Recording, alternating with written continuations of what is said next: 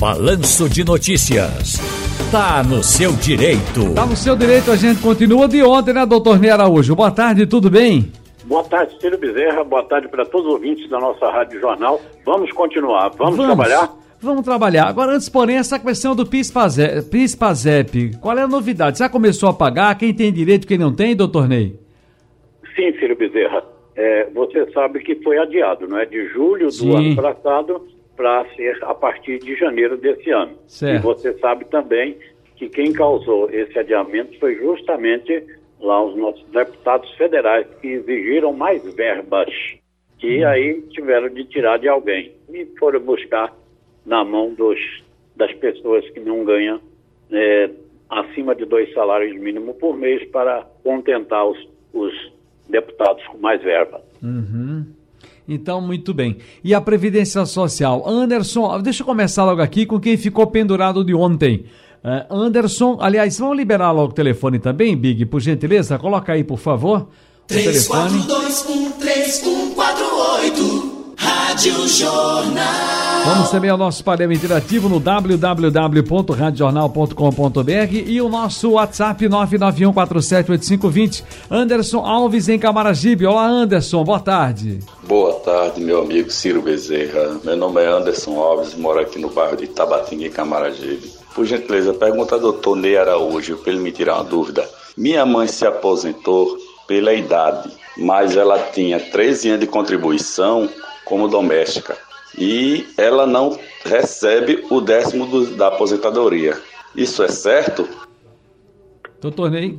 Bem, Ciro, é, neste caso, ela não está aposentada, ela está recebendo o benefício do BPC Loas, que corresponde a um salário mínimo e realmente não paga décimo terceiro e também, é, havendo o falecimento dela, não haverá o pagamento de pensão por morte a, a dependentes. É, tem que se verificar se ela realmente tinha direito. Se ela só tinha 13 anos de contribuição, ela não completou o tempo exigido, que é no mínimo de 15 anos. É bom conversar com o advogado previdenciarista, porque ele olha o processo é, que ela teve junto ao INSS para saber é, se havia ou não condição de fazer a aposentadoria dela, se haverá ou não, né? Certo. Na linha 1, em Ouro Preto, Olinda, Ivanildo. Boa tarde, Ivanildo. Boa tarde. Eu queria fazer uma pergunta para o doutor Ney, porque eu, eu faço 65 anos agora, no, lá para o mês de outubro. Se eu já posso dar entrada no, no, no na aposentadoria. 65 anos agora em outubro, doutor Ney. Ele já pode, Ivanildo, pedir aposentadoria? Não pode, Ivanildo. Se a aposentadoria por idade é exigido que você tenha 65 anos. Então você espera completar os 65 anos. O que você pode fazer agora, deve fazer de imediato, é verificar com um advogado previdenciarista as contribuições que você efetuou para saber se elas estão todas registradas, se há alguma pendência, se há alguma exigência, para não chegar na hora da sua aposentadoria e você ficar aí, às vezes, com seis meses, um ano, acaba não tendo a aposentadoria concedida, porque as contribuições que você efetuou não estão todas registradas lá, ou se estão, estão com exigência. Olha, o Eduardo está em Jardim São Paulo. Aguenta só, Eduardo, que o Jurandir das Graças chegou primeiro aqui no nosso WhatsApp desde ontem. Jurandir das Graças. Boa tarde, é, meu nome é Jurandir José, sou porteiro aqui na Graça, certo? Eu trabalho na empresa há 32 anos, me aposentei por tempo de serviço, continuo trabalhando na empresa. Por favor, eu tenho direito a receber os 40% sobre o meu fundo de garantia, por favor. Doutor Ney.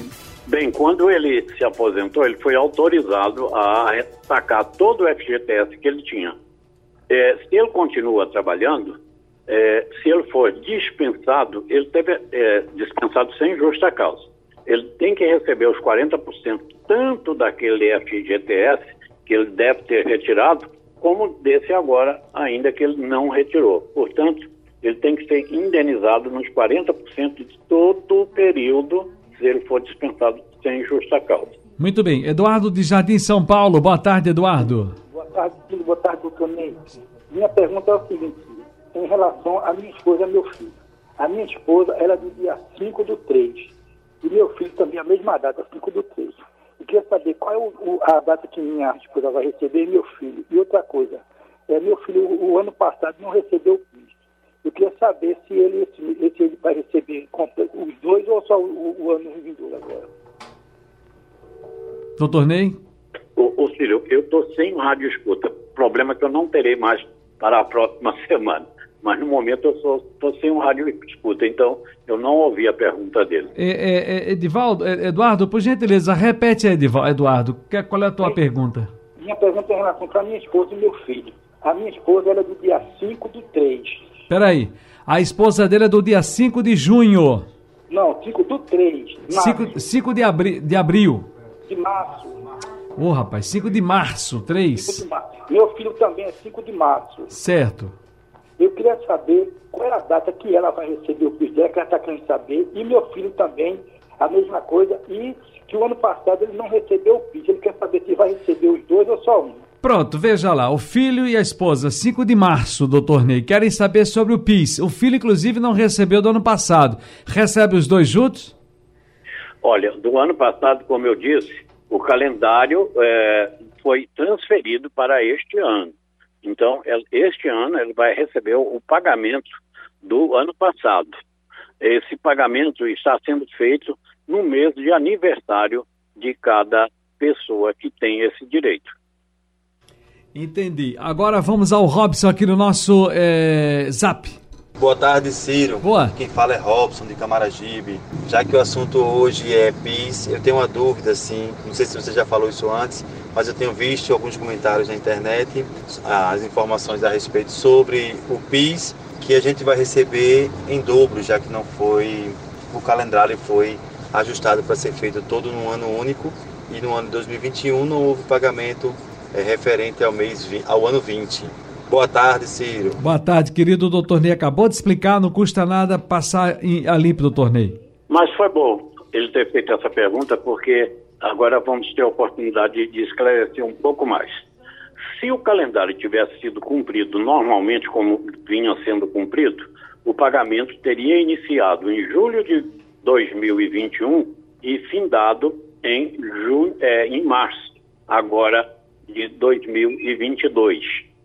Como foi transferido, o calendário, ao invés de começar em julho, começou neste mês de janeiro. Portanto, não vai haver pagamento dobrado. Está sendo cumprido o calendário que deveria ter sido iniciado no ano passado. Oliveira do Jardim São Paulo. Boa tarde, Oliveira. Boa tarde. Qual é a sua pergunta para o doutor Ni Araújo?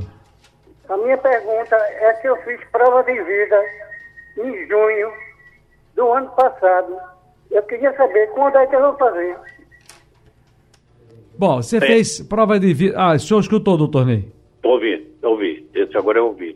Ele fez prova de vida em junho do ano passado. A prova de vida vale pelo menos por um ano. Não significa que você não possa antecipar a sua prova de vida. Então você fica com essa liberdade de fazer sua prova de vida após um ano ou, se quiser, pode antecipar. Esdras, alô menino. Boa tarde, aqui é Esdras da cidade de Carpina. É, eu gostaria de saber, doutor Ney, se quem trabalhou dos anos de 1977 a 89 tem direito a receber algum resíduo do PASEP daquela época. Doutor Ney? Quem trabalhou de 71 a 88 exatamente até 4 de outubro de 88, porque dia 5 de outubro de 88 foi a data em que foi promulgada a, Constitu a Constituição eh, Federal que está aí vigente. Então, lá de 71 até 4 de outubro de 88, e você estaria incluso aí no período de 77 até 4 de outubro de 88. É, é tem, sim, tem sim cotas tanto do PIS como do PASEP. Se você ainda não sacou, está liberado. Tem mais de 20 é, bilhões lá à disposição de quem ainda não efetuou o saque. É bronca do Pazep que só, menino. Olha só, Meire está no, em Jabotão. Fala, Meire. Oh, meu Deus.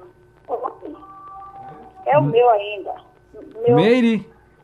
Não vem. Vamos para a linha 1. José é, Cândido, é isso? José isso. Cândido, de São Lourenço da Mata. Zé Cândido, qual é o bairro aí, Zé? É Capibaribe. Capibaribe. Diga lá, meu irmão. Professor, o meu filho acidentou-se no acidente de trabalho. Ele tem direito a receber o ticket de alimentação que ele recebia? Seu, seu filho, é? Isso. Seu filho tem quantos anos? 23. 23 anos. Acidentou-se no trabalho, foi? Foi. Ele trabalha Aí de tá- quê? Tá afastado, tá afastado pelo INSS. Certo, ele trabalha de quê? Faz o quê? Telecomunicações. Telecomunicações. Aí o senhor quer saber se ele tem direito a receber da empresa o ticket de alimentação, é isso? Isso, exatamente. Doutor Ney, por favor. Bom, deve ser olhada na convenção coletiva e no acordo coletivo para saber se há eh, essa benesse, mesmo a pessoa estando afastada do trabalho. Então, a convenção ou acordo coletivo eh, da categoria dele é que vai poder dizer se há ou não direito a esse recebimento. George. A minha dúvida, doutor Ney, é o seguinte: quem já conquistou esse tempo de serviço e não deu entrada, essa nova lei pode eh, nos, nos prejudicar em alguma coisa? Ou essa nova lei é só para quem está começando e não, não conquistou ainda? Me tire essa dúvida aí. Eh, muito obrigado pela atenção. A reforma da Previdência foi de 13 de novembro de 2019. Por exemplo, se na- até aquela época você conquistou o direito a uma aposentadoria, seu direito está garantido, é o chamado direito adquirido, ele não pode eh, morrer. O período que você tenha trabalhado pode ser somado sim na sua aposentadoria se você ainda não conquistou. Período urbano, período rural, período que você passou no Exército, na Marinha, Aeronáutica, eh, período que você tenha eh, passado como aluno aprendiz. Então, são inúmeras situações que podem ser somadas para que você tenha uma aposentadoria. Ô, doutor Ney, deixa eu saber aqui, quem chega é Alexandre aqui no WhatsApp. Fala, Alexandre, boa tarde. Boa tarde, seu Ciro Bezerra. Boa tarde, doutor Ney Araújo. Meu nome é Alexandre, moro no Cabo. Olha só, eu convivi com essa pessoa há mais de 15 anos. Quatro anos nós morávamos juntos. Né? Ela era professora da Prefeitura de Jaboatão. Ela veio a falecer agora em outubro, devido à situação de doença. Eu tenho direito a reivindicar o benefício dela? Doutor é, a, é a chamada união estável, né? Você morava com ela, mas não era casado. Dá direito à pensão por morte, sim. Mas você tem que comprovar que havia essa convivência. Como? Por exemplo, com documentos, não é? Você pode ter sido é, é, dependente do cartão de crédito dela ou ela no seu. Vocês podem ter tido uma conta conjunta, ou às vezes a pessoa teve uma internação, o outro ficou responsável. Então, são inúmeros, inúmeros documentos que podem servir de prova para que você possa conseguir essa pensão por morte. Ô, doutor Ney Araújo, tem mais um aqui? Não, tem, não, encerramos. Aliás, é só, eu vou aproveitar que o doutor Ney é da área, do, é da- área também. Eu entrevistei hoje o caríssimo eh, Valdiner Bernardo. Ele é o diretor regional da ABRAP, é Associação Brasileira de Agentes de Eventos. E ele falando aí da, de estratégias que eles vão lançar a partir de amanhã numa reunião com todo esse pessoal, desse staff aí, sobre uma saída para o carnaval. E pessoal, uma banda quer fazer, outra banda diz que é cuidado, vamos, vamos ficar parado que não dá, uma banda puxa para fazer, enfim. E eu tô ouvindo muitas, muitas opiniões aqui, e aí a opinião da Ana Couto, rapaz. Ana Couto tem uma opinião sobre esse assunto. Diga lá, Ana Couto. Oi, Ciro, meu querido, boa tarde. Querido, eu não consigo compreender esse receio dos nossos gestores em dizer não ao Carnaval 2022. Meu Deus, o, o que está o que que tá precisando? O que está faltando? É medo de quê? Porque é óbvio que esse Carnaval não deve existir. A gente tá vendo aí, tá aí a H3N2, a Covid ainda não terminou e está assim perdendo tempo em discutir se vai ter ou não carnaval. Ah, não, porque na segunda quinzena é que vamos dar a resposta. Pelo amor de Deus, gestores, prefeito, governador, não pode existir o Carnaval 2022. As pessoas vão entender isso. E outra, no- é, o oficial não deve existir e o não oficial também. É preciso que isso também seja proibido, porque não adianta é, é, os gestores liberarem é, é, um carnaval para duas mil pessoas, para para 100 pessoas, não adianta, porque isso, o, o vírus está aí. Então, não consigo entender. Me, me faça explicar melhor isso aí, me faça entender melhor. Opinião do povo, tá vendo, doutor Ney? É, eu inclusive conheço muito bem a Ana Couto, sei o quanto ela gosta de carnaval, é uma folião que não perde um, um localhau, e eu comungo de, dessa opinião dela. filho. Realmente, eu acho que a saúde, a vida está em primeiro lugar, né? Vamos nos preservar agora para que a gente tenha mais tantos e tantos carnavais. Pelo Agora, que deu para per- entender aqui do pessoal aí, é o seguinte: é lançar mão da Arena Pernambuco, dos clubes já existentes. Eu citei aqui, de repente saiu, ele também aproveitou a ideia do.